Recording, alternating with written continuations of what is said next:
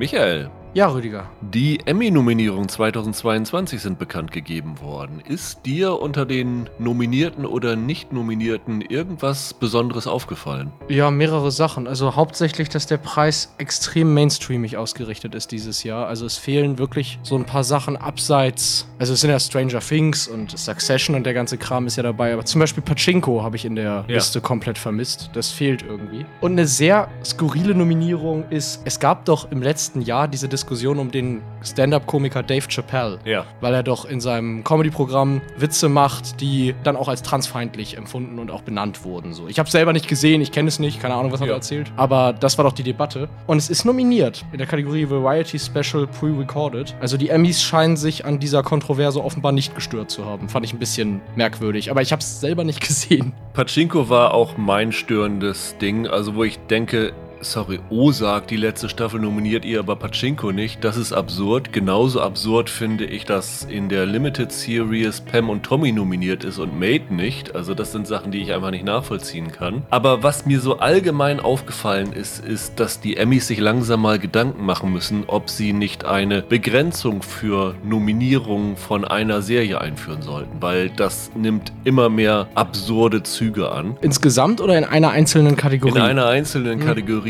Also das betrifft die Regie-Kategorie, die Writing-Kategorie und vor allen Dingen die Darsteller-Kategorien. Also selbst mein Favorite Ted Lasso, dass da auf einmal drei Nebendarstellerinnen und drei Nebendarsteller gleichzeitig um den Preis konkurrieren, ist absurd. Aber das Bekloppteste ist wirklich Nebendarstellerinnen in einer limitierten Serie, wo du fünf Darstellerinnen aus White Lotus und zwei Darstellerinnen aus Dopesick drin hast. Sorry, das macht keinen Sinn. Also da müssen sie wirklich langsam anfangen, ein Limit zu sagen, okay, zwei maximal, dann entzerrt das Ganze, aber so ist das eigentlich eine Farce. Gibt es da gar keine Oberzahl? Nee. Also es waren jetzt immer so sechs, sieben, acht Darsteller, glaube ich, pro Kategorie. Was schon viel ist. Ich glaube, das haben sie schon erweitert, weil es so viele Serien mittlerweile gibt. Ja. Ja, ja, bei den Oscars sind es ja immer fünf. ja. Ich finde, das geht einfach nicht. Also damit macht man sich lächerlich. Es wirkt halt, als wenn man sagen will, Ted Lasso, wir wollen dir möglichst viele Nominierungen geben, dann kriegt da die gesamte Darstellerriege irgendwie eine Nominierung. Es wirkt auch so ein bisschen so, als ob die Jury fünf Serien gesehen hat und da alles nominiert. das stimmt.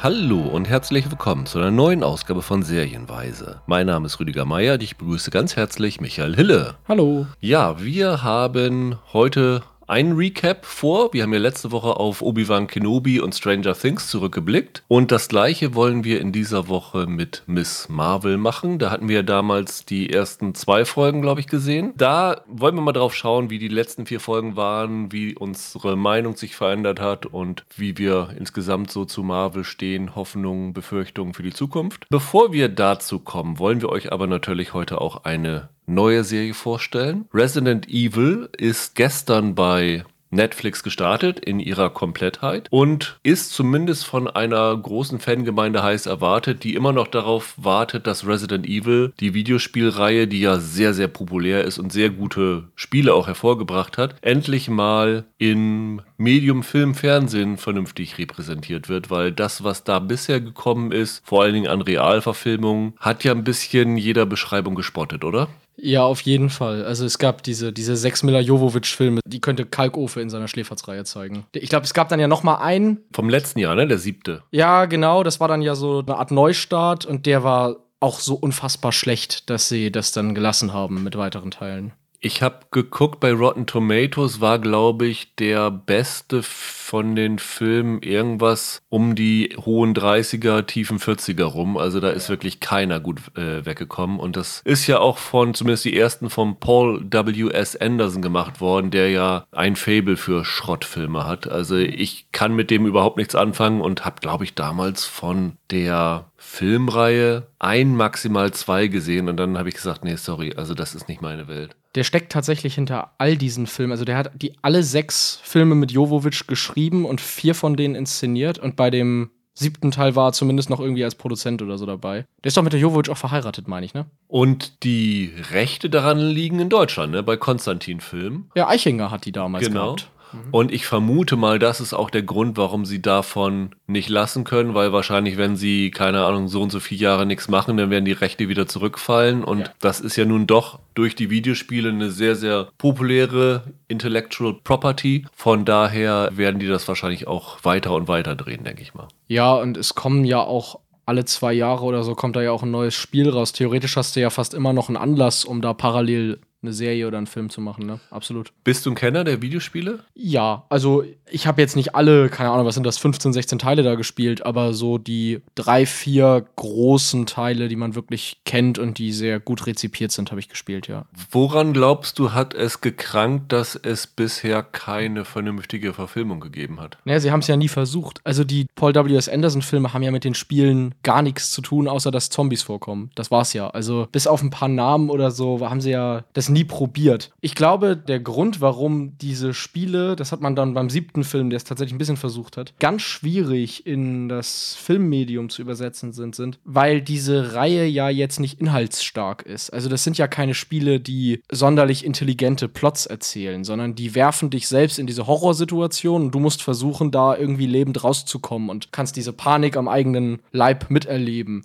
theoretisch, wenn du das in das Filmmedium überträgst, brauchst du halt eine gute Geschichte. Und dafür sind Zombie-Filme nicht unbedingt bekannt. Ja. Und daran hapert es dann meistens. Es ist halt nicht so interessant, anderen Leuten beim Kreischen zuzusehen. Genau, die Filme waren so ein bisschen von denen ein, zwei, die ich gesehen habe, vollgestopft mit Action und genau. auch mit Monstern und Horrorelementen und so. Aber man sitzt da irgendwie so ein bisschen im Kinosessel und denkt sich, oh, mit dem Joystick könnte ich das jetzt hier schön steuern. Aber mhm. so ist es irgendwie eine, so ein Action-Gewitter, was so nicht auf einen einwirkt, weil die Figuren irgendwie nicht so richtig ausgearbeitet worden sind, ne? Das ist das eine Problem und das andere Problem ist, du musst einem Publikum, das diese Spiele nicht kennt, erstmal erklären, warum sie sich für den 500.000. Zombie-Film interessieren sollen. Ne? Also Zombies gibt es ja so viele. Warum soll ich mir jetzt ausgerechnet Resident Evil angucken? Was macht der anders? Und da müsste man halt mal was Eigenes machen, weil die Spiele bieten da logischerweise nicht so viel. Von daher ist der Angang, aus dem Ganzen jetzt eine Serie zu machen, ja eigentlich gar nicht so blöd, weil man da ja theoretisch gute Charakterarbeit machen kann, weil du wirst nicht eine ganze Staffel nur mit Action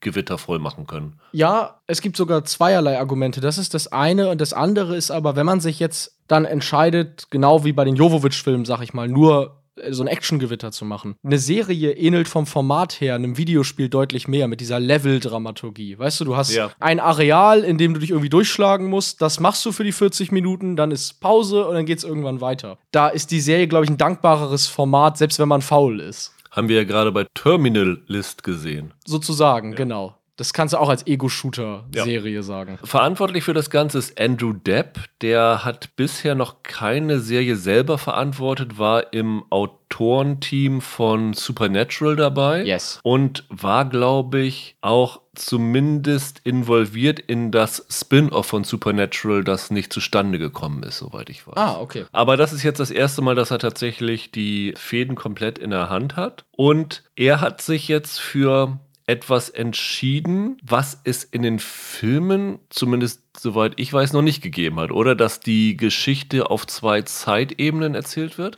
Nee, kann ich mich nicht erinnern, dass das in den Filmen passiert wäre. Nee. Also die zwei Zeitebenen, die wir haben, sind die eine ist im Jahr 2022, also in unserer Gegenwart, drei Monate bevor es zu der Zombie-Apokalypse kommt, die halt der Kern von Resident Evil ist, fährt ein junges Mädchen namens Jade Wesker, die hier als junge Version gespielt wird von Tamara Smart, mit ihrer Schwester Billy, gespielt von Sienna Agudong, und ihrem Vater Albert, gespielt von Lance Reddick aus The Wire und Fringe, in einen Ort, der buchstäblich weißer als weiß ist. Ja, tatsächlich. Also auch die, die Häuser meinst du und genau, die Klamotten, das, die alle tragen. Es war, glaube ich, so ein bisschen auch absichtlich, weil sie ja jetzt hier den Albert Wesker, der ja in den Videospielen weiß ist, zu einem Schwarzen gemacht haben. Und zumindest die Jade auch. Die Sienna Agudong hat hawaiianische Vorfahren. Ah. Man sieht also auch, dass sie zu den People of Color gehört. Aber das, glaube ich, wollten sie bewusst so einen Kontrast machen. Oder gibt es das in den Videospielen so, dass sie irgendwie dieses, dieser Ort, wo dieses Hauptquartier von dieser Umbrella Corporation ist, dass das so weiß ist? Ja, schon.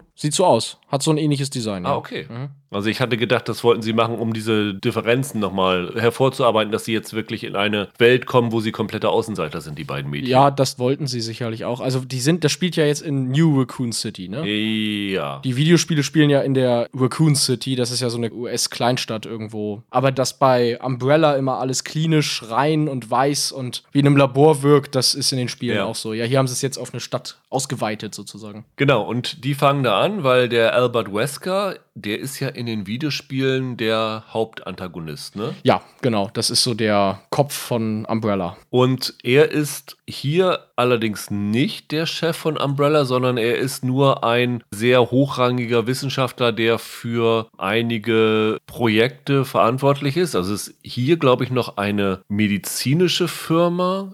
In den Videospielen sind sie gleich von Anfang an damit beschäftigt, Biowaffen herzustellen, ne? oder? Genau, also nach außen hin sind die ein Pharmakonzern, aber im Geheimen arbeiten die für verschiedene Regierungen an Biowaffen und so einem Kram, genau. Und die sind jetzt dabei, eine Pille namens Joy zu produzieren. Antidepressivum irgendwie. Genau, Ne? also- also die Werbung ist auch so, ja, mit Joy geht's ihrem Leben besser und sowas Genau. alles. Es wird auch sogar gesagt, ich glaube, mit Prozac hätte man so und so viel Umsatz gemacht und mit Joy könnten sie jetzt, was weiß ich, wie viele Fantastilliarden machen. Also das ist das Prestigeprojekt. Nur leider gab es bisher bei den Forschungen so ein paar Zwischenfälle. Also es wird immer genannt, in Tijuana gab es einen Zwischenfall. Und habe ich das richtig verstanden, dass dieser Zwischenfall in Tijuana in Raccoon City gewesen sein soll? Weil das wird ja immer gesagt, der Zwischenfall in Raccoon City. Ja, ich glaube schon. Genau. Also wir haben einmal Raccoon City in Tijuana und dann haben wir diese New Raccoon City, wo dieses Hauptquartier von der Umbrella Corporation ist. Und dieser Vorfall wird ziemlich vage gehalten anfangs. Es gibt dann so ein paar Videoaufnahmen, die der Albert Wesker auf seinem Rechner hat, wo man sieht, da sind die Menschen durchgedreht und es gab komische Mutationen und was weiß ich alles. Also da gab es wohl schon einen Vorgänger von der Zombie-Apokalypse. Genau, ich habe das irgendwie verstanden, als wenn die sich direkt auf die, auf die Spiele da beziehen. Ich weiß Das nicht, ob sein. sie das tun. Aber die ersten zwei Spiele, die noch aus den 90ern sind, handeln ja von diesem Ausbruch in Raccoon City und dann wurde damals die Stadt zerstört und dadurch wurde der Ausbruch eingedämmt. Und ich habe das irgendwie als so eine Querreferenz. Aber ob die das so meinen, weiß ich ja, wirklich nicht. ich, ich glaube auch. Ich glaube tatsächlich, dass das so ist. Und dann ist dieser Plot in 2022 erstmal, was viele Fans der Spiele kritisiert haben, sehr Highschool-mäßig. Also gerade die Billy wird ziemlich gemobbt und verprügelt und die Jade versucht für sie zu einzustehen, aber das gelingt auch nicht immer. Das war beste Stephen King-Manier. ja? Also wirklich, als das Mobbing da losging, hab ich gedacht, boah, das ist wie in so einem 80er-Jahre Stephen King-Roman. Da sind die Bullies auch immer voll drauf und bei der ersten Gelegenheit verpassen die dir auch gleich eine und regen sich wegen nix auf eigentlich. Oder im Auftakt der vierten Staffel von Stranger Things mit Ja. elf. Stimmt, da hatten sie auch solche Ja. Stephen King-Bullies. dann geht das Ganze so ein bisschen in die Richtung, wie kommt es zu diesem Ausbruch, was passiert da mit den äh, Töchtern, die Töchter rebellieren ein bisschen gegen ihren Vater und all sowas. Das ist also der Plot im Jahr 2022. Und der zweite Handlungsstrang, den wir haben, ist im Jahr 2036 in London. Ich glaube, in dem Tagebuch, das man sieht, steht, es soll im März 2036 sein, wo wir eine mittlerweile erwachsene Jade,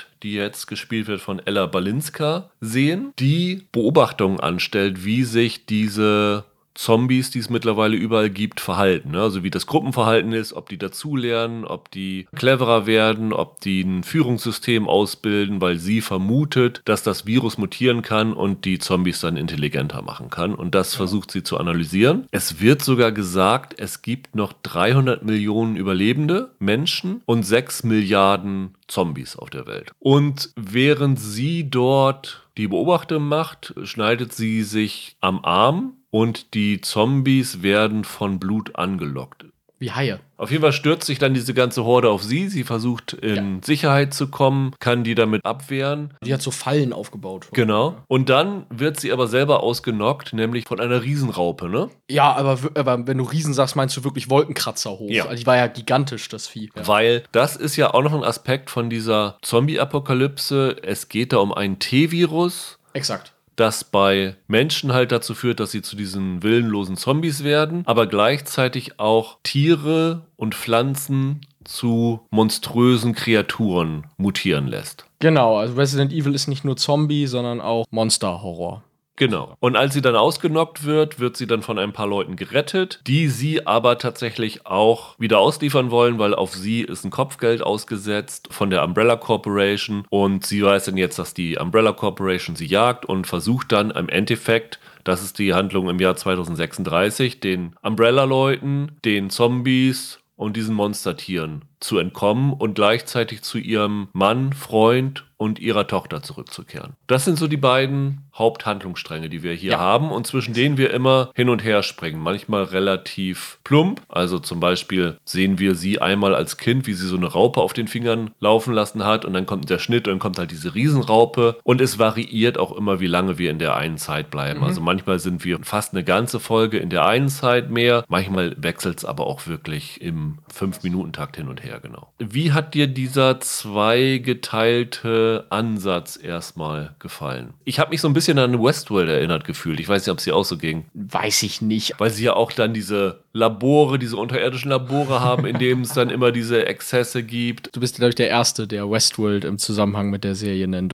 Ja, also ich, ich kann die Assoziation verstehen, aber unterirdische Labore gab es bei Resident Evil halt immer. Ja, wieso? Jade und Billy sind Dolores und Maeve. Also ich finde, das kann man so sehen. Und Albert Wesker ist Ford. Okay, aber bei Resident Evil wissen wir wenigstens von Anfang an, dass es zwei Zeitebenen das sind. Das, das wussten wir bei Westworld nicht. Genau. Und auch wie weit sie auseinander liegen und alles richtig. Ja, also nach einer halben Stunde war für mich klar, was für eine Serie das ist. Das ist Dump Fun. Das ist dumm und es soll irgendwie, es soll einfach nur lustig, also nicht lustig, aber spaßig sein. Wir müssen nochmal sagen, wie viel hast du davon gesehen? Fünf Folgen. Ich habe alle acht Folgen schon gesehen. Also wir hatten dieses Mal keine Screener, deswegen mussten wir das schnell versuchen, auf regulärem Wege zu Ende zu gucken und ich habe es tatsächlich bis zum bitteren Ende geschafft. Respekt. Ja, also wie gesagt, das ist kein, das ist jetzt kein Charakterdrama, das versucht auch nicht Walking Dead zu sein, das ist einfach nur dummer Fun. So, das wollen die zumindest sein. Und der eine Handlungsstrang ist ja genau das. Wenn sie da im Jahr 2036 durch die Gegend rennt, Zombies wegballert und das wirklich wie in einem Videospiel sich von Level zu Level arbeitet. Und dieser andere Plot, der versucht Dinge, die er nicht hinbekommt, die ganze Zeit von Anfang bis Ende. Also der versucht ja tatsächlich diese beiden Kinder irgendwie so ein bisschen einem näher zu bringen. Die versuchen so ein Mysterium um den Vater und was der da genau macht aufzubauen. Und das ist alles eigentlich Quatsch. Also dir hat der Teil im Jahr 2036 besser gefallen? Ja, das war zumindest mehr das, was ich halt erwartet hatte, was die Serie sein wird, sagen wir es mal so. Mir ging es ein bisschen anders. Okay.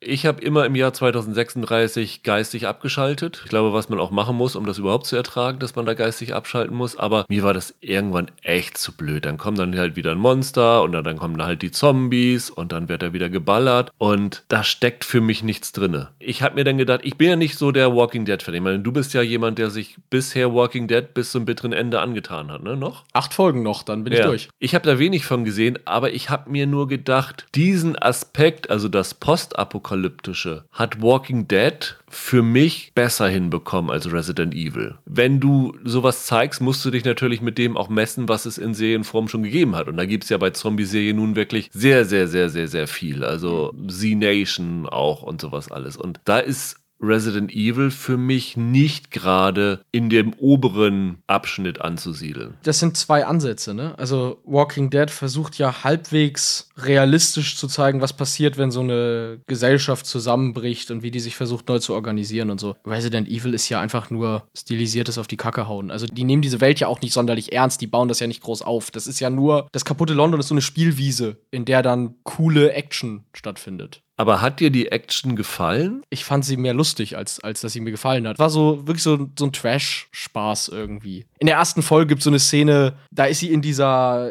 Einrichtung von, dieser, von diesen Militärleuten, dann taucht Umbrella auf, will sie mitnehmen und dann springt sie da halt irgendwie von der Mauer, die 20 Meter hoch ist, in das Zombiefeld rein und alles in Zeitlupe und kracht auf den Van und so weiter. Und ich musste da halt drüber lachen, ich fand es irgendwie witzig. Naja, das hatte ja so ein bisschen was von Army of Dead, das war ja auch Dump-Fun. Ja, genau. Aber genau. Army of Dead fand ich in dem Aspekt dann doch besser und vergnüglicher als Resident Evil. Krass. Weil okay. ich fand das so dämlich. Also gerade diese Szene, dann stehen die da oben und ballern sinnlos in diese Zombie-Masse rein. Ich finde Action extrem langweilig, wenn Leute stehen und Maschinen mit Maschinengewehren rumballern. Da ist für mich keine Choreografie, da ist für mich nichts Spannendes dabei. Das ist für mich unglaublich langweilig. Also dann so eins gegen eins Kämpfe sind da schon ein bisschen besser. Da gibt es auch ein paar von, muss man sagen. Aber ich finde zum Beispiel, sie haben da einen Typen in dieser Zeit, der sozusagen der, ich nenne ihn jetzt mal der Jäger der Umbrella Corp, ich will mal Umbrella Academy sagen, Umbrella Corporation ist. Baxter wird gespielt von Turlock Convery. Den fand ich eine absolute Fehlbesetzung.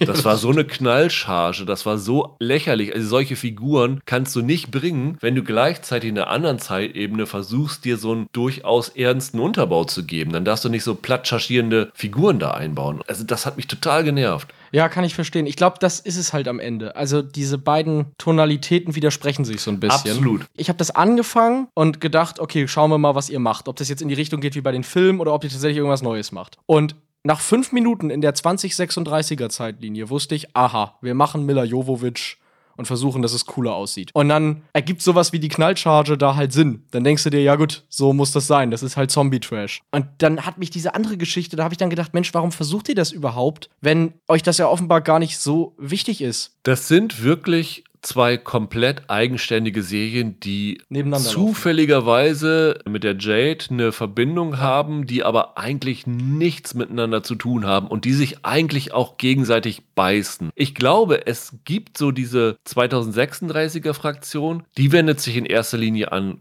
Fans der Videospiele. Ja, wahrscheinlich, ne? Und die werden total genervt sein, dass sie jetzt irgendwie so ein paar jungen Schülerinnen dabei zusehen müssen, wie sie gemobbt werden. Also ich glaube, die werden da, da total von abgestoßen sein. Und Leute, die vielleicht wie ich mehr darauf gehofft haben, dass sie ein zumindest teilweise menschliches psychologisches, interessantes Drama erzählt bekommen, die werden bei diesen Action-Szenen total abschalten. Und die haben irgendwie versucht, beide zu bedienen und am Ende bedienen sie mit der Serie, glaube ich, niemanden. Und das Ja. ist so ein bisschen das Problem für die. Ja, das fürchte ich auch. Aber um ehrlich zu sein, die Dump-Fun-Fraktion, ich finde, die kriegt zumindest das in ihrer Zeitebene. Findest du tatsächlich, dass der Kram in 2022 wirklich gut geschrieben ist? Weil das fand ich überhaupt nicht. Ich fand es am Anfang nicht gut. Am Ende, wenn du alle Folgen gesehen hast und sie sich tatsächlich noch mehr auf diese, ich nenne es jetzt mal Origin-Geschichte konzentrieren, Von der Zombie-Apokalypse. ja von der Zombie-Apokalypse, aber auch von den Figuren selber. Ach so. Dann bekommt das schon eine interessantere Dynamik. Also ich habe mich da dann tatsächlich doch halbwegs interessiert bei gefühlt am Ende. Ich fand es jetzt nicht total misslungen. Also ich sag mal, wenn ich nur diesen Teil bekommen hätte, wäre es immer noch keine gute Serie gewesen. Okay.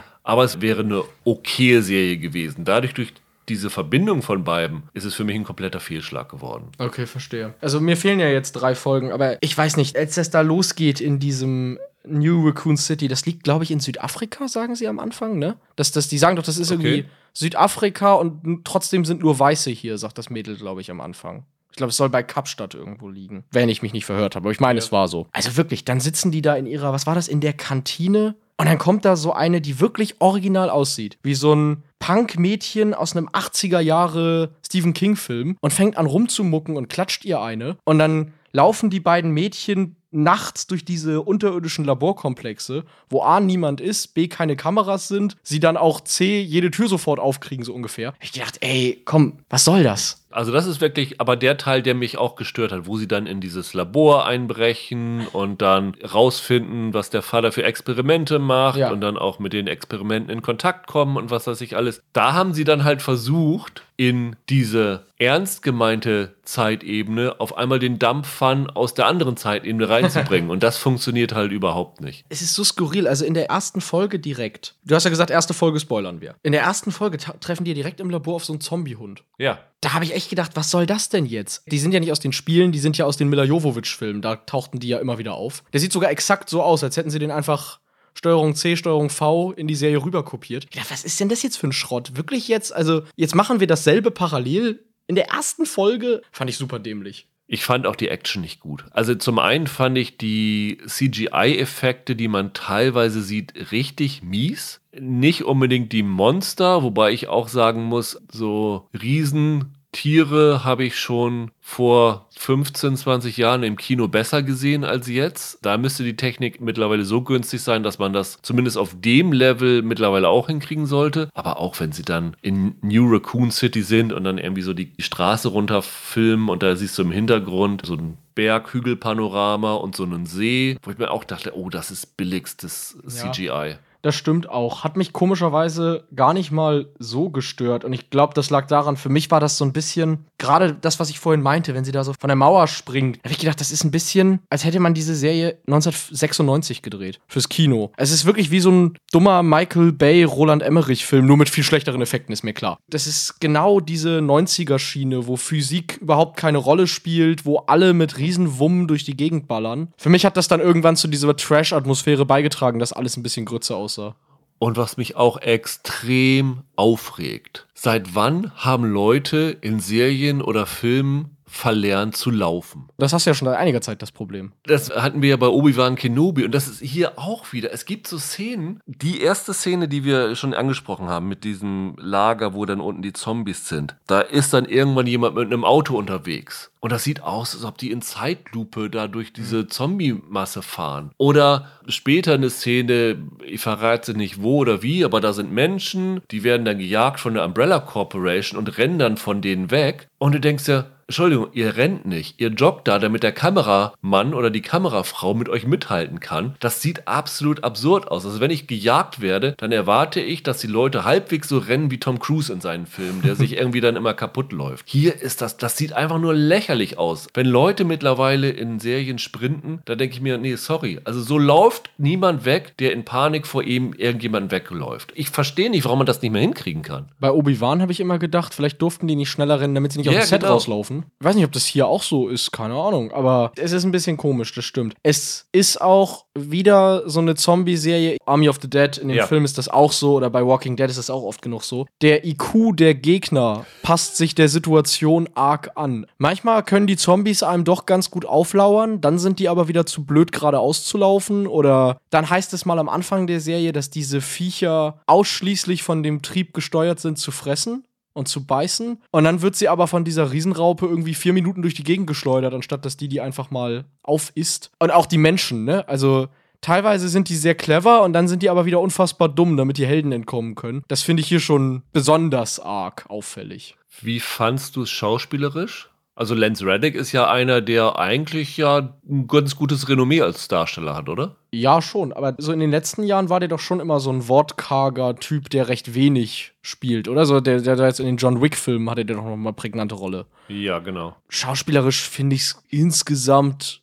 okay bei den vier Namen, die du jetzt genannt hast. Also ich finde die beiden Kinder da im 22er-Plot, ich tue mich immer schwer, Kinder zu kritisieren. Ich finde die okay, ehrlich gesagt. Reddick passt ganz gut als Wesker, auch wenn ich den Videospiel Wesker in der Rolle nicht wiedererkannt habe, muss ich sagen. Ja, da haben sich ja schon wieder einige drüber aufgeregt, dass sie nicht verstanden hätten, dass das der Wesker sein soll, weil der ja schwarz ist. Ich finde sowas immer ein bisschen absurd. Ja, okay, das meine ich nicht. Aber ich meine tatsächlich, dass ich den Charakter als solchen nicht wiedererkenne. Das ist ja in den Spielen von Anfang an so eine Art gigantomanischer, kapitalistischer Widersacher. Das habe ich jetzt in dem hier nicht gesehen. Da gibt es nachher noch eine Erklärung für, kann ich nur verraten. Also in den Folgen, die du noch nicht gesehen hast, wird das erklärt, warum er ein bisschen anders ist als in den Videospielen. Zumindest habe ich mir das so zusammengereimt, ja. Okay. Ja, aber wie gesagt, also zumindest nach fünf Folgen finde ich jetzt noch nicht, dass das der Wesker aus den Games ist. Und die beiden Schwestern, fandst du die älteren Versionen besser oder die jüngeren Versionen? Also die Kinder fand ich ganz okay und die da aus 2036, die muss ja nicht groß spielen. Die flucht sich mehr durch die Gegend, die ist wahrscheinlich auch okay. Ich fand da jetzt niemanden richtig gut, aber auch niemanden wirklich schlecht von den Hauptdarstellern, würde ich sagen. Die junge Billy, die gemobbt wird, das ist zumindest am Anfang eine sehr undankbare Rolle, mhm. wo sie sehr leicht auf die Nerven gehen kann.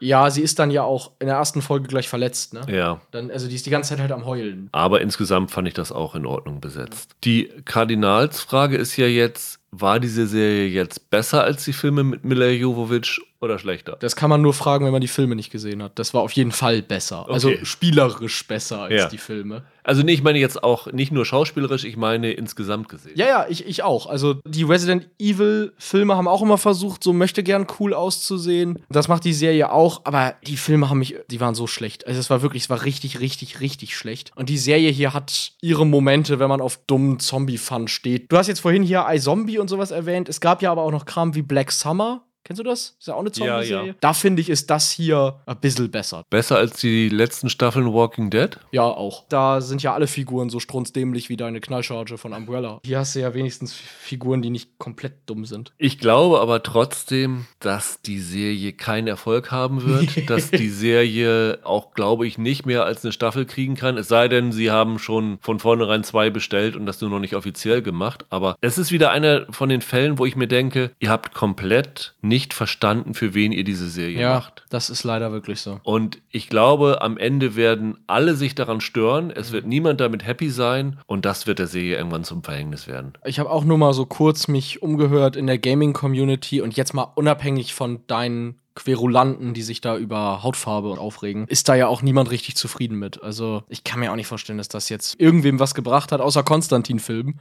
Also die Gamer haben sich vor allen Dingen auch wirklich über diese Highschool-Sachen erzählt. Was hat ja nichts mit den Spielen zu tun. Ja, und wo ich mir denke, ja, aber sorry, eure Spiele eignen sich halt auch nicht für Adaption. Das ist das Problem. Das ist es halt letztlich. Also die Frage ist am Ende, wenn die Spiele nicht viel hergeben, warum verfilme ich sie und was bringe ich da mit rein, was ist dann, was dann irgendwie eine Geschichte bildet? Und da finde ich ehrlich gesagt auch, dann nur so eine Klischee-Geschichte um zwei Highschool-Kids ist mir da auch zu banal. Also da hätten sie irgendeine bessere Antwort finden müssen. Ja. Oder halt nur vier Folgen machen mit ein bisschen Dampffun, dann ist es auch okay für mich. Ist natürlich die Frage, wenn sie weitermachen wollen, könnte ich mir vorstellen, dass die 2022er Geschichte auserzählt ist halbwegs und sie sich mehr auf die 2036er konzentrieren. Aber für mich persönlich hätte die Serie dann noch weniger Interesse. Endet das denn mit einem Cliffhanger? Ich würde jetzt nicht sagen, das ist ein krasser Cliffhanger oder so, aber es ist schon so am Ende, dass es so gedacht ist, dass sie da definitiv Pläne haben, das weiterzumachen. Also es lässt so ein paar offene Enden, aber es ist jetzt nicht irgendwie, dass, keine Ahnung, am Ende rauskommt, dass Albert Wesker ein Roboter ist oder irgend sowas, irgend sowas Absurdes. Also nicht, nicht so ein Ding, wo du denkst,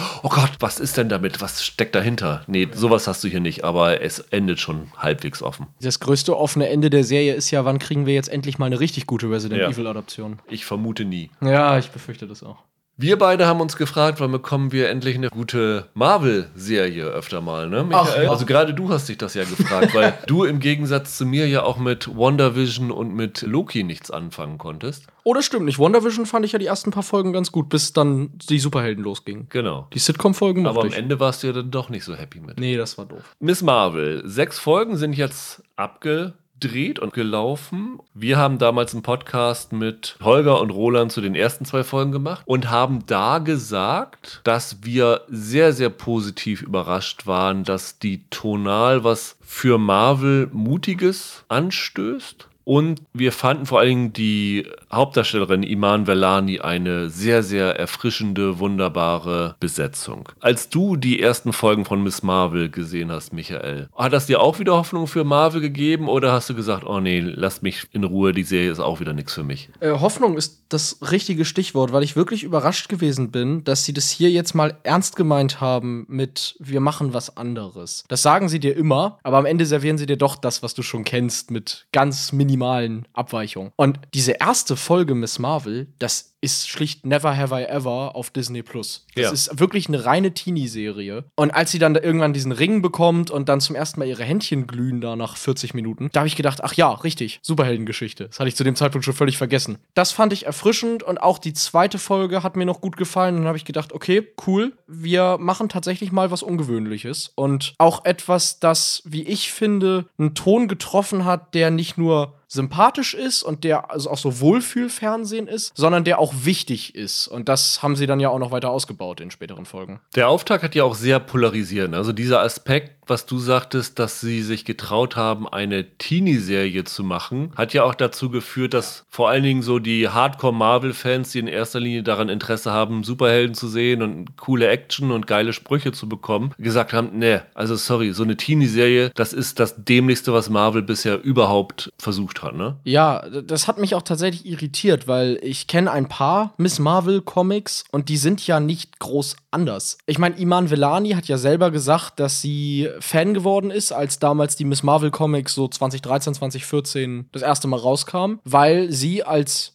junges Mädchen mit, ich glaube, sie hat auch wirklich Pakistani-Wurzeln, Ja. sich halt gefreut hat, einen Comic zu sehen über ein Mädchen mit Pakistani-Wurzeln, die genau dieselben Probleme hat wie sie. Und die Miss Marvel-Comics waren nie sonderlich actionintensiv oder extrem superheldenlastig, sondern das waren immer Geschichten aus diesem speziellen Teenie-Blickwinkel. Von daher, keine Ahnung, was die Fans da hatten, das hätten die eigentlich wissen müssen. Wir haben dann nach den zwei Folgen gesagt, beziehungsweise wir hatten ein bisschen unterschiedliche Meinungen. Roland war der Meinung, er hofft, dass das Ganze mehr in dieses MCU eingebunden wird. Ich war eher so der Meinung, ich möchte eigentlich, dass es so eine kleine Geschichte bleibt und hatte dann Angst, dass diese langsam mehr eingeführten Agenten von dem Department of Damage Control mehr Gewicht bekommen und dass das dann wirklich so eine große, wir legen wieder die Grundlage für The Marvels und was weiß ich noch alles wird. Das ist es dann ja aber tatsächlich nicht geworden. Also das ist ja dann doch eine halbwegs eigenständige Geschichte geblieben, mit natürlich dem obligatorischen Post-Credit-Szene, die noch in was Größeres eingebunden wird oder sowas. Aber das ist ja bei sich geblieben. Ein Aspekt, der übrigens auch ja bei Moon Knight so war. Das ist ja einer, obwohl wir sie nicht, nicht mochten, ein relativ positiver Aspekt bei Moon Knight noch gewesen, fand ich. Da muss man sogar sagen, Miss Marvel ist fast noch mehr damit verknüpft, einfach weil die Kamala Khan ja so ein Marvel-Fan ist Ja. von den Superhelden. Und beim Moon Knight, also ungelogen, wenn sie nicht, glaube ich, einmal in einem Satz die Avengers erwähnt hätten, dann hätte das halt auch außerhalb des Marvel-Kosmos spielen können. Das ist jetzt hier nicht so. Aber es stimmt, also du, da hast du am Ende sozusagen deinen Willen dann bekommen. Ja. Es ist tatsächlich eine kleinere Geschichte geblieben, die jetzt nicht mit vier Filmen zusammenhängt und acht weitere anteast. Das stimmt. Also eine kleinere Geschichte innerhalb des MCU, weil ich finde, insgesamt ist es dann doch eine größere Geschichte geworden, weil die sich ja dann doch ganz schön viel vorgenommen haben, was so die Erzählung von, ja, man kann sagen, ein, ein großer Aspekt ist die Teilung von Indien in Indien und Pakistan, nachdem die britischen Kolonialmächte abgezogen sind, was sich ja übrigens nächsten Monat äh, zum 75. Mal jährt, was im Englischen, ich weiß gar nicht, wie es auf Deutsch ist, Partition heißt. Und Roland hatte ja auch schon gesagt im Podcast, dass er das sehr, sehr ungewöhnlich fand, dass die sich auf so ein Thema wagen, weil das ja heute noch mit sehr, sehr viel Traumata und Schmerzen verbunden ist bei den Pakistani und bei den Indern. Und von beiden Seiten auch unterschiedlich betrachtet wird, muss man dazu sagen. Ja, und das machen sie hier ja zum Thema. Also, Ja. so wie ich das verstanden habe, ist Miss Marvel auf dieser Ebene eine Serie über, ja, wie soll man sagen, ein Schmerz, der von Generation zu Generation vererbt wird. Also ein vererbtes Traumata. Und das ist äh, wirklich ein ungewöhnlicher Blickwinkel in einer Superhelden-Serie, das stimmt. Ich habe dann auch tatsächlich von Leuten gelesen, dass sie das erste Mal davon gehört haben. Ging mir ehrlich gesagt auch so. Ich habe mich Okay. da nicht so mit beschäftigt. Es ist leider auch nichts, was im Geschichtsunterricht, zumindest zu meiner Zeit, unterrichtet worden ist. Okay. Aber äh, einige haben auch gesagt, ja, das ist, ist ganz schön, das ist ganz lustig. Wir haben damals durch Gandhi über das gelernt, also den Film mit Ben Kingsley. Und die Jugend le lernt es jetzt heute über Miss Marvel kennen. Das fand ich irgendwie einen ganz interessanten Blickwinkel darauf. Ich habe es auch durch den Gandhi-Film in der Schulzeit damals Ja. Gelernt, diese Geschichte, ja, absolut. Und ich bin deswegen auch bis zum Ende mit dieser Serie unglaublich glücklich gewesen. Also vielleicht bin ich so ein bisschen der Anti-Tenor zu Marvel-Fans. Also alles, was die Hardcore-Marvel-Fans gut finden, gefällt mir nicht so. Alles, was die nicht so gut finden, gefällt mir sehr gut. Aber mich hat diese Serie einfach zum einen bezaubert, weil Iman Velani bis zum Ende eine unfassbar charmante Schauspielerin geblieben ist. Ich finde auch ihr Outfit, das sie dann in der letzten Folge bekommt, ihr Miss Marvel-Outfit, ist für mich eines der coolsten Superhelden-Outfits, die ich im MCU gesehen habe. Das fand ich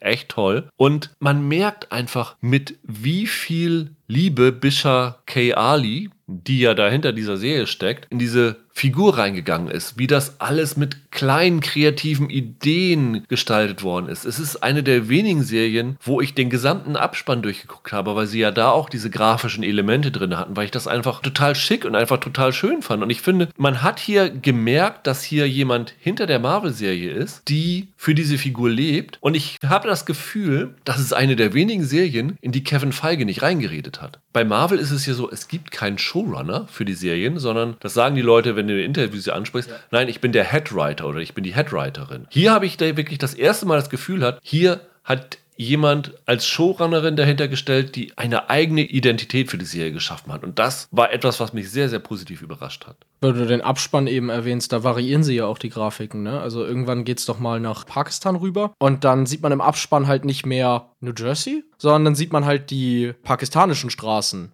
Stimmt, richtig. Ganz schöne Variation irgendwie. Hat's dir denn, wenn du jetzt auf die sechs Folgen zurückblickst, insgesamt gut gefallen? Und wie würdest du es so in der Gesamtheit der, ich glaube, sieben Marvel-Serien sind es bisher, Gott, einordnen? sieben? Oh. Ja, wenn, wenn man What If mitzählt. Das ist erst in anderthalb Jahren.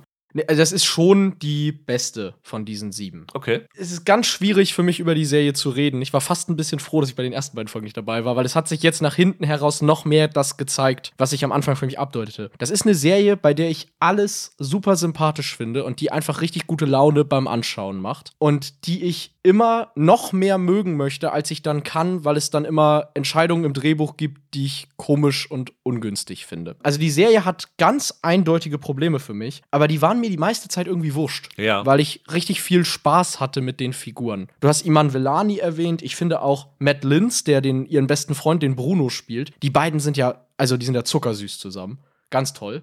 Die Eltern sind fantastisch. Ihre Eltern sind fantastisch. Also gerade die Mutter macht ja auch eine wunderbare Entwicklung Ja. durch in diesen sechs Folgen. Ganz toll gespielt. Ich fand dieses Gespräch am Ende auf dem Vordach mit ihrem Vater so toll. Das, das fand ich einfach total bewegend, total rührend. Absolut, und das war das halt für mich. Also ich hatte wirklich in jeder Folge mindestens eine Szene, in der ich sehr gerührt war von den Figuren Ja. oder mit denen gelacht habe. Und gleichzeitig habe ich immer gedacht, irgendwie bin ich dann trotzdem der Stinker, der sagt, ja, aber das habt ihr leider nicht gut geschrieben, die Ja. und die Geschichte. Das fängt halt vor allem in der dritten Folge an. Mit dieser ganzen Geschichte um diese underdimensionalen Wesen, Die Clandestines. Clandestines, genau. Die ihren Armring haben wollen, um wieder in ihr Reich zurückzukommen. Aber das würde irgendwie die Erde vernichten. Und dann sind sie in Pakistan. Und dann gibt's da noch mal eine Geheimorganisation, diese Red Daggers Red Dagger, genau. die irgendwie dafür da sind, um zu verhindern, dass das passiert oder halt diesen Armreif zu schützen. Oh, war dieser ganze Plot furchtbar erzählt. Das geht über drei Folgen. Das ist ab Folge 5 ist damit wieder Schluss. Da beenden sie das Ganze. Da sterben dann diese ganzen Clandestines. Und oh, war das gruselig schlecht geschrieben. Das war wirklich, wirklich, wirklich schlecht. Das Pacing war nicht gut. Das Writing selber war viel zu kompliziert und um die Ecke. Und ich hatte auf diesen ganzen Superhelden- und Weltbedrohungskram halt auch überhaupt keinen Bock. Ich wollte das überhaupt nicht haben. In der dritten Folge gibt es eine ganz, ganz wunderbare Hochzeitsszene, Oh, fantastisch, fantastisch. wo äh, ich glaube, es ist Kamalas älterer Bruder, Genau. der heiratet. Genau. Das war eine Szene, die hat mich tief bewegt. Hauptsächlich, weil die Macher hier versuchen, muslimische Stereotype, die bei uns im Westen nach dem 11. September so einen negativen Unterton haben, ins Positive zu rücken. Also, wenn die dann heiraten, ruft die Menge glücklich Allahu Akbar. Was halt einfach nach 9-11 etwas war, was in Filmen immer Terroristen gerufen haben. Was heute auch noch so ist, wenn heute in Deutschland ein Islamist unterwegs ist, dann siehst du in der Bildzeitung die Schlagzeile, er hat Allahu Akbar gerufen. Ja. Ist bis heute so, ja. Genau, und das ist halt nach 9-11 wirklich so eine Stereotype geworden, die ja total dazu geführt hat, dass dieser Ruf, der in der muslimischen Kultur überhaupt nichts Negatives ist, sondern im Gegenteil ja etwas, etwas Preisendes, etwas Schönes ist, so dämonisiert wurde. Und die versuchen hier mit ganz vielen solchen Elementen das positive Licht zurückzubringen auf diese Kultur. Ich finde, ein gutes Beispiel dafür ist der Scheich der Moschee. Was ja am Anfang so in der ersten oder zweiten Folge so war, dass sich die Nakia, die ich gerne noch mehr gesehen hätte in der Serie, äh, sich darüber beschwert hat, dass sie ihn nicht sehen können und sowas alles. Da hast du ja auch dieses Bild. Das sind immer in der Boulevardpresse, ja, die Terrorscheichs, die in ihren Moscheen zu Terror aufrufen und sowas alles. Hier hast du am Ende den dabei, wie er TikTok-Videos aufnimmt und sowas alles. Also das Wo er dann Hotdog-Würstchen ist, ne? Genau. Ja, ja. Und das ist total sympathisch. Und das ist, hat sich wirklich diese Serie auf die Fahne geschrieben Mhm. und das für mich auch erfolgreich geschafft, halt diese Ja. Stereotypen umzuschreiben. Und das ist eine extreme Leistung. alleine, dass da letzten Endes die Nakia dann eine Figur ist, die zum Beispiel am Anfang darüber spricht, dass sie aus Selbstbestimmung heraus entschieden hat, ihr Kopftuch zu tragen. Ja. So, das ist schon mal eine Szene, die ist ungewöhnlich. Dann kandidiert sie ja auch noch für einen Sitz in, im Moscheevorstand oder so. Im Rat, ja. Oder im Rat. Wunderbar. Sie gewinnt dann ja auch. Das ist ja auch noch so ein Ding. Es ist dann ja nicht so, dass die darauf hinaus wollen, nee, Frauen können das nicht schaffen im Islam. Im Gegenteil. Das ist eine Serie, die feiert diese Kultur. Dann hast du zum Beispiel diese Hochzeitsszene, dieser Tanz, den sie dann aufführen. Weißt du? Wo dann auch der Bruno mittanzen darf und so. Also da zeigen zeigen sie das halt als gastfreundlich, Inklusiv. inklusiv, ganz genau. Ganz wunderbar. Und dann kommt so eine blöde Action-Szene in der Küche, wo sie sich irgendwie gegenseitig Teller an den Kopf schmeißen und ich glaube Bon Jovi läuft. Da habe ich gedacht, was soll das jetzt? Das Problem ist ein bisschen, dass das eine der wenigen Serien ist, die mit sechs Folgen a 40 Minuten zu kurz gewesen ist, weil sie sich für diese Zeit zu viele Themen vorgenommen haben. Ich fand die erste, ich glaube, es war die erste Hälfte oder die ersten zwei Drittel der vierten Folge, wo Kamala in die Zeit ihrer Urgroßmutter zurückversetzt wird, wo sie Die fünfte Folge ist das. Und die fünfte Folge, genau. Wo sie diese Zeitreise macht und in die Nacht zurückversetzt wird, wo halt die ganzen Muslime aus Indien vertrieben worden sind, weil die nach Pakistan mussten, weil die Briten beschlossen haben, Indien ist für die hinduistischen Bewohner und Pakistan ist für die muslimischen Ja, genau. Bewohner. Die erste halbe Stunde hat ja gefühlt gar nichts mit der Serie zu tun. Da ist ja Kamala noch gar nicht so richtig da. Da wird halt nur die Geschichte von ihrer Urgroßmutter erzählt und wie sie da aufgenommen worden ist bei dem Bauern, mit ihm ein Kind hat und sowas alles und dann sie halt dort vertrieben worden sind, weil alle Muslime mussten verschwinden. Diese halbe Stunde war für mich persönlich das Beste, was ich von Marvel auf jeden Fall im TV-Bereich gesehen habe. Und ich würde das für einige der Filme sogar noch einschließen. Was aber auch daran liegt, dass das mit Marvel null was zu tun hat. Aber dann mussten sie halt ja noch das dann wieder in dieser Folge zurückbringen auf diese Hauptgeschichte. Und sowas hast du in vielen Folgen ganz oft gehabt, dass du das Gefühl hattest, sie versuchen hier was über die Kultur zu erzählen, sie versuchen hier die Figuren weiter zu erzählen, sie versuchen hier einen Superhelden-Action unterzubringen und dieses und jenes noch. Und das ist für 40 Minuten oft ein bisschen viel gewesen. Das ist ein Problem für die Serie, aber im Endeffekt ging es mir da genau wie dir ich war so von diesem Charme und von diesem Einfallsreichtum gefangen, dass ich eigentlich die ganze Zeit diese Serie mit einem breiten Grinsen geguckt habe und nicht wie bei Moonlight mit heruntergezogenen Mundwinkeln. Allein dafür bin ich Miss Marvel unendlich dankbar. Ja, das kann ich gut verstehen. Also ich finde auch, dass das irgendwie eine Serie ist, bei der die Schwächen einen nicht groß tangieren die meiste Zeit. Für mich hat dieser ganze Ausflug nach Pakistan tatsächlich das Problem gehabt, dass ich die Welt, die sie in den ersten drei Folgen aufbauen, mit den Figuren, mit dem Bruno und mit ihren Eltern und mit ihrem Bruder, so charmant fand, dass ich dann, als sie in Pakistan bei den Red Daggers landet, und da war ich irgendwann genervt, habe ich gedacht, das interessiert mich eigentlich überhaupt nicht. Können wir wieder nach New Jersey zurück? Ich will die ganzen Figuren wieder um sie herum haben. Und dann haben sie ja die Geschichte mit der Teilung Indiens erzählt in der fünften Folge, was ich wie du absolut super fand,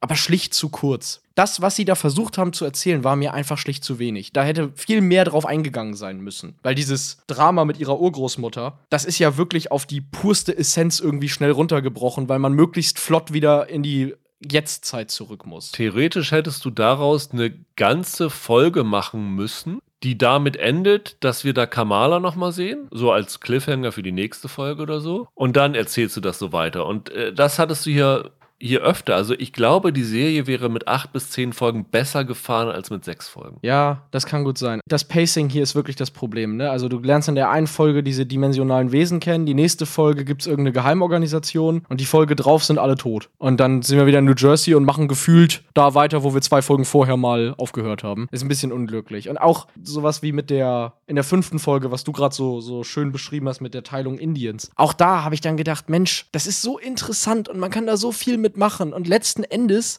hat diese Urgroßmutter mit dem eigentlichen Thema gar nichts zu tun. Die ist ja weder Muslima noch ist sie äh, Hinduistin. Die ist so ein underdimensionales Alienwesen. Ein Djinn. Ja, die hat überhaupt nichts mit diesen Kulturen zu tun. Was sollte diese Entscheidung denn? Das fand ich so unglücklich. Sie flieht ja am Ende nicht, weil sie als Muslima fliehen muss, sondern sie flieht, weil sie vor diesen komischen Alienviechern abhauen will. Ja, das stimmt schon, aber ihr Mann musste ja auch weg. Vor allen Dingen flieht sie für ihre Tochter. Ja, ja, ja, ich weiß, aber das waren alles Momente, wo ich dachte, Mensch, ihr hättet diese Alienviecher auch einfach rauslassen können und es einfach nur als Geschichte über ein Pakistani-Mädchen, das Superkräfte hat, erzählen können. Und das hat mir auch tatsächlich ein bisschen die emotionale Kraft dieser fünften Folge geraubt, dass ich dachte, Mensch, warum darf sie denn jetzt nicht einfach eine Muslima sein? Warum muss sie eine Alienfrau sein, die vor anderen Aliens flüchtet? Zufällig zur selben Zeit, in der die Muslime aus, aus Indien raus müssen. Na gut, das ist halt das Problem, dadurch, dass du es im äh, Marvel-Kosmos verorten musst. Ja.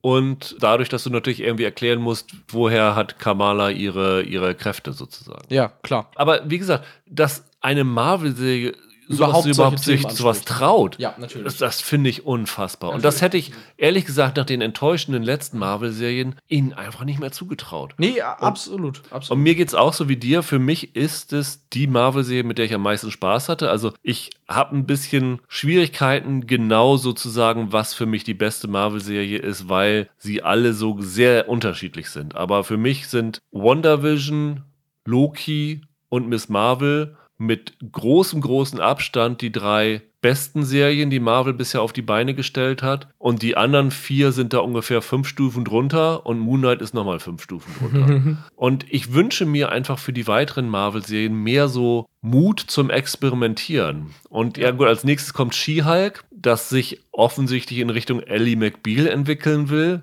Ist auch wieder ein ganz anderer Ansatz, aber ich weiß nach dem Trailer halt nicht, ob es mir so viel Spaß macht. Und Miss Marvel war ja so ein Ding, wo ich gleich vom Trailer an, vom ersten total gefangen drin war und gedacht hatte, oh, das könnte mir gefallen. Wo du Mut zum Experimentieren ansprichst, ein Gedankenspiel, das ich jetzt bei der letzten Miss Marvel-Folge hatte, war, vielleicht wäre das Ganze noch besser gewesen, wenn es nicht im MCU gespielt hätte, sondern in unserer Welt. Und die Kamala wäre kein Fan der Avengers im MCU, sondern sie wäre in unserer Welt ein Fan der MCU-Filme und entwickelt dann Superkräfte und eifert den Figuren aus den Filmen nach. Dann hättest du es ein bisschen mehr Meta logischerweise anlegen müssen. Aber da hättest du dich vielleicht von dem Ballast befreit, zwangsläufig irgendwelche Dimensionsviecher einzubauen, die dem bestehenden komplizierten Kanon nicht brechen. Das wäre vielleicht noch mutiger gewesen. Wollen sie natürlich nicht machen, weil die ja auf Franchises einzahlen wollen, das weiß ich. Aber vielleicht wäre das sogar noch besser gewesen. Wollen wir noch kurz auf zwei Verbindungen eingehen, die es zum MCU gegeben hat und ihre Bedeutung?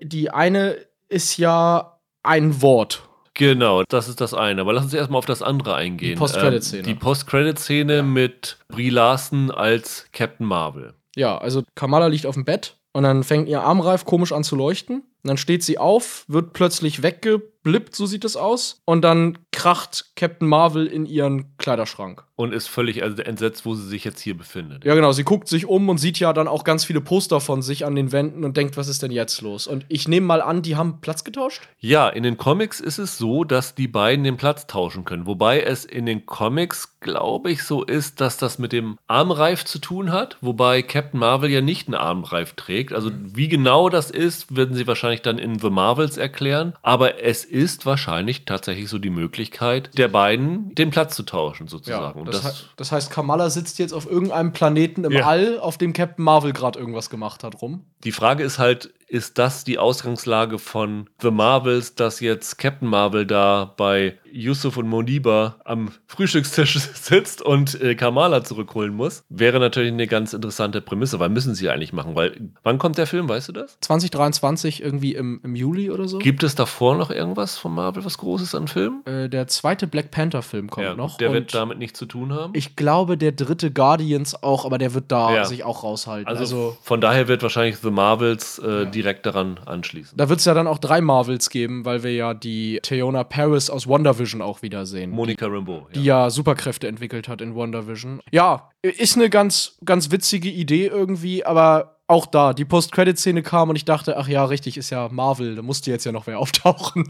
Ja, aber ich finde, da richtet es keinen Schaden an. Das finde ich ganz schön. Besser als die Post-Credit-Szene bei Moon Knight, die da irgendwie dann doch mehr Fragen aufgeworfen hat als Antworten. Mhm. Sie spielen es ja auch gefühlt als Lacher aus. Ne? Ja. Es ist ja jetzt kein großes Drama, dass Nee. Kamala weg ist, sondern es ist mehr ein bisschen lustig, wie verdutzt Brie Larson sich umguckt. Genau, und das Zweite ist, was du eben schon gesagt hast, wenn Bruno zum Abschied, also die letzte Szene zwischen den beiden, weil er geht ja dann ans College Caltech, ihr sagt, dass er ihre Gene analysiert hat und festgestellt hat, dass nicht nur sie halt zu diesen Djinns gehört und dadurch wie der Rest ihrer Familie sowas in sich trägt, sondern Dass sie die Kräfte nutzen kann, hängt mit. genau, hat damit zu tun, dass es in ihren Genen eine Mutation gibt. Ja. Und dann gibt es, während er das sagt, so einen kleinen Soundschnipsel. Genau.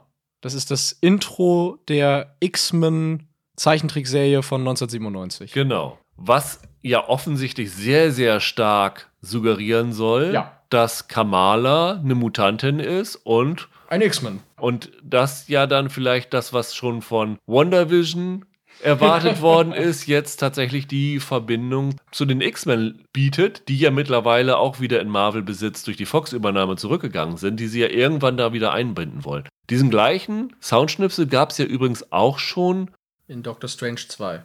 Als Patrick Stewart aufgetaucht ist. Genau, richtig. Als, als Charles Xavier da auftaucht, spielen sie auch diese Intro-Musik ein. Von daher sehe ich das jetzt als bestätigt, dass Kamala, anders als in den Comics, wo sie ja ein Inhuman ist, Ja. Jetzt eine Mutantin ist und die erste dann quasi im MCU, also in diesem Universum Ja. zumindest, ja. Was natürlich auch schon wieder einige Marvel-Fans auf die Palme gebracht hat. Wie könnt ihr einen Inhuman zu einem Mutanten machen? Da hast du aber die falschen Threads gelesen. Ich habe auf Twitter am Mittwoch sehr viele gelesen, die das sehr schön fanden und das gefeiert haben. Und die das toll fanden, dass jetzt die X-Men irgendwie dadurch eingeführt werden. Ein Argument war, dass die X-Men so eine Masse sind, wo es keinen gibt, der bei herausstechen kann, außer der Wolverine, der es durch Hugh Jackman nur geworden ist. So, dass so ein bisschen die Befürchtung ist, dass jetzt Kamala quasi zu einer von vielen degradiert wird. Aber diese Befürchtung teile ich irgendwie überhaupt nicht. Ich fand ja ganz witzig, ähm, sie machen da dann ja so ein großes Ding draus, weil sie halt die Musik einspielen. Und dann sagt Kamala einfach nur, ah, whatever, it's just another label. Ja, Und das genau. fand ich tatsächlich ziemlich Ja. lustig. Also, da hat Marvel das ja selber kommentiert und gesagt, ist doch wurscht, ob sie jetzt Inhuman oder X oder Mutant ist, sondern sie hat halt einfach Superkräfte und fertig ist die Lauge. Und letztendlich passt das ja dazu, wie die X-Men in den Comics eingesetzt werden, weil sie ja oft dafür stehen, für Außenseiter, Ja. für Einwanderer oder Afroamerikaner, die von der Gesellschaft irgendwie so ausgestoßen werden und dann eine Muslima dazu zu machen, passt ja irgendwie in die Thematik, die sie mit den X-Men aufgreifen wollen. Klar, absolut. Und ich meine, es heißt ja jetzt auch übersetzt nicht, dass sie jetzt, wenn Marvel mal einen X-Men-Film macht, da mit den X-Men kämpft. Das heißt einfach nur, dass sie eine Mutantin ist. Sie muss ja kein X-Men werden, deshalb. Sie kann ja trotzdem Miss Marvel bleiben. Ja, genau. Ich fand das ganz charmant. Ich finde es auch irgendwie cool, dass sie diese Musik benutzt haben. Ich bin mit dieser X-Men-Zeichentrickserie aufgewachsen und das ist irgendwie die X-Men-Musik für mich. Ist schön, dass Marvel die zurückholt. Und diese Serie holen sie ja auch zurück, ne? Da machen sie ja für Disney Plus eine neue Staffel von, von dieser X-Men-Zeichentrickserie. Ah, okay. Von daher nehme ich mal an, dass das jetzt irgendwie die Erkennungsmusik der X-Men werden wird im MCU. Finde ich ganz cool. Aber für Miss Marvel selber ist das halt total egal. Er sagt halt am Ende, sie hat eine Mutation und wer sich da nicht groß mehr mit beschäftigt, der denkt sich halt, ja, cool, fertig. Das fand ich sehr schön. Das bleibt alles geerdet und die machen das nicht größer, als es ist. Und wie gesagt, es war wirklich für mich eine sehr charmante Serie, bei der ich mir am Ende vielleicht gewünscht hätte, sie wäre ein bisschen besser geschrieben, aber bei der ich zu viel Spaß hatte, um tatsächlich der miese Peter sein zu wollen. Ja, geht mir auch so. Also ich freue mich darauf, Iman Velani wiederzusehen. Ja, hast du auch ein paar Interviews mit der gesehen? Ich finde, die ist ja perfekt. Die ist ja genau wie Kamala Khan in echt. Ich habe ja mit ihr gesprochen. Also, Ah, du hast selbst mit ihr, das ja, wusste ja. ich gar nicht. Ja, ja. Also die ist wirklich genau ist genau so, Die oder? ist halt selber ein super Marvel-Fan Ja. und sie hat, glaube ich, jetzt, als es jetzt rauskam, wie die Serie endet, hat irgendwer mit ihr gesprochen und sie sagte, als sie dann im Drehbuch gelesen hat, dass sie halt eine X-Men ist, hätte sie eine E-Mail gleich an Kevin Feige geschrieben und wow, ist ja Wahnsinn und sich darüber total drüber gefreut. Man merkt hier einfach, mit wie viel Liebe auch sie dabei der Sache ist Ja. und dass es ein Herzensprojekt für ganz, ganz viele gewesen ist und mich hat sie im Herzen getroffen. Also ich fand es wirklich, wirklich gut. Dann bleibt uns nur noch eine Sache, Michael.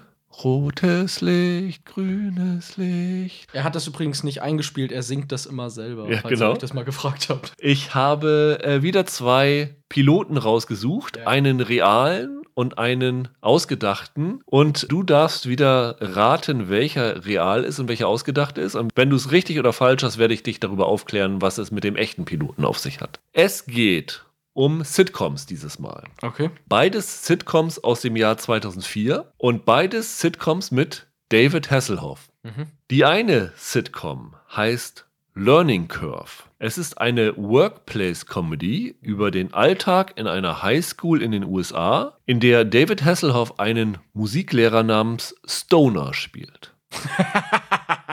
Ja. Die zweite ist eine Serie, die heißt News to Me, auch eine Workplace-Comedy über den Alltag in einer Zeitschrift, also Redaktion. in einer, genau, in einer Redaktion in den USA, wo David Hasselhoff einen Kriegsreporter namens Stryker spielt. Eins von denen hat es wirklich als Pilot gegeben, eins habe ich mir ausgedacht. Welches ist real, Michael? Also das eine ist Stoner an der Highschool und das andere ist Striker, der Reporter. Kriegsreporter. Ach so, Kriegsreporter. Ach so, deshalb Striker. Oh Gott. Puh. Also, ich muss sagen, die, die Highschool-Comedy sehe ich eigentlich irgendwie mehr vor meinem geistigen Auge. Hasselhoff so, ich weiß nicht, irgendwie, das sehe ich mehr. Aber ich glaube an die News to Me-Geschichte. Warum? Also 2004 eine Workplace-Comedy über einen Kriegsreporter zu machen, auch in dem zeitlichen Rahmen. Also, äh, man muss dazu sagen, Hasselhoff ist nicht die Hauptrolle in, in den Serien Ja, ja, gewesen. ja, ja, ist nur eine Nebenfigur. Ja, ja, absolut. Aber ich weiß nicht, es klingt irgendwie, das klingt so bescheuert. Ich nehme das. Ich nehme News to Me. Ich krieg euch einfach nicht. Ist, ich weiß nicht, woran es liegt, weil ich finde, die konkurrierenden Pitches sind gar nicht so unrealistisch. Ich finde tatsächlich, wenn David Hasselhoff in einer Highschool-Serie einen Lehrer gespielt hätte, hätte er Stoner gehießen. Das ist tatsächlich so. Tatsächlich hat es News to Me gegeben. Die Hauptrolle hatte Colin Hanks. Ach was. Ja. Der spielte einen neu angefangenen Kolumnisten. Und das Lustige ist, diese Serienidee basiert tatsächlich auf einem realen Kolumnisten von der Times, Joel Stein, deswegen heißt die Figur von Colin Hanks auch Joel Stein, der da mit seiner Art zu schreiben so ein bisschen aneckt, weil der so ein bisschen moderner schreibt und das halt so ein ganz traditionelles Blatt ist. Es gibt auf YouTube einen 4-Minuten-Ausschnitt, wo die Szenen von Hasselhoff zusammengeschnitten sind. Das ist total platt und total doof, aber ich würde fast sagen, Hasselhoff macht gar nicht so eine miese Figur in der, in der Sitcom. Er hat ja auch so durch seine späteren Sachen so ein bisschen selbstironisches Ding Absolut. da drin. Die Serie ist halt total gefloppt. Also der Pilot ist nicht angekommen, haben sie eingestellt. Und in der Autobiografie, ich glaube, Don't Hassle the Hoff heißt sie von Hasselhoff, geht er darauf ein und führt den Flop dieser Serie zurück darauf, dass er wieder zum Alkohol gegriffen hat. Also das ist die Geschichte hinter News to Me. David Hasselhoff als Kriegsreporter. Das, Ja, das ist super, oder? Ich habe auch gedacht, das Da- kann nicht, kann nicht wahr sein. Also, Da, da, das sehe ich weniger als den Musiklehrer. Vielleicht hätten die deine Serie ausprobieren sollen. Ich glaube, der Grund, warum es gescheitert ist, ist ein unfassbar schlechter, politisch inkorrekter Gag gewesen, den er da gebracht hat, den ich jetzt hier nicht wiederholen will, aber wer sich diese vier Minuten anguckt, kann das dann schnell rausfinden, ja. In der nächsten Woche versuche ich natürlich wieder dich oder Holger oder wer immer dabei ist, ranzukriegen. Wir werden in der nächsten Woche sprechen über zwei kleinere Sachen, wobei eine davon ein absoluter Fanfavorit von uns ist, weil Disney Plus bringt die dritte und letzte Staffel von Mr. In Between zurück, die ja von uns die ersten beiden Staffeln ziemlich abgefeiert worden ist. War es letztes oder vorletztes Jahr? Letztes, Letztes Jahr, ne? Und tatsächlich auch in der HörerInnenliste relativ nah an die Top 10 rangekommen ist, also auch bei euch viele Fans hatte. Die wird zu Ende gebracht und dazu nehmen wir eine andere Disney Plus Serie auf jeden Fall. Abbott Elementary ist eine Sitcom, die in den USA ganz gute Kritiken bekommen hat. Bei den Emmys ist sie vor allem. Stimmt, bei den Emmys ist sie auch jetzt. sehr, sehr häufig nominiert Ja, gewesen. habe ich auch gesehen. Die startet bei uns, die werden wir uns natürlich auch angucken. Bis dahin, habt ein schönes Wochenende. Macht's gut, ciao, ciao. Tschüss.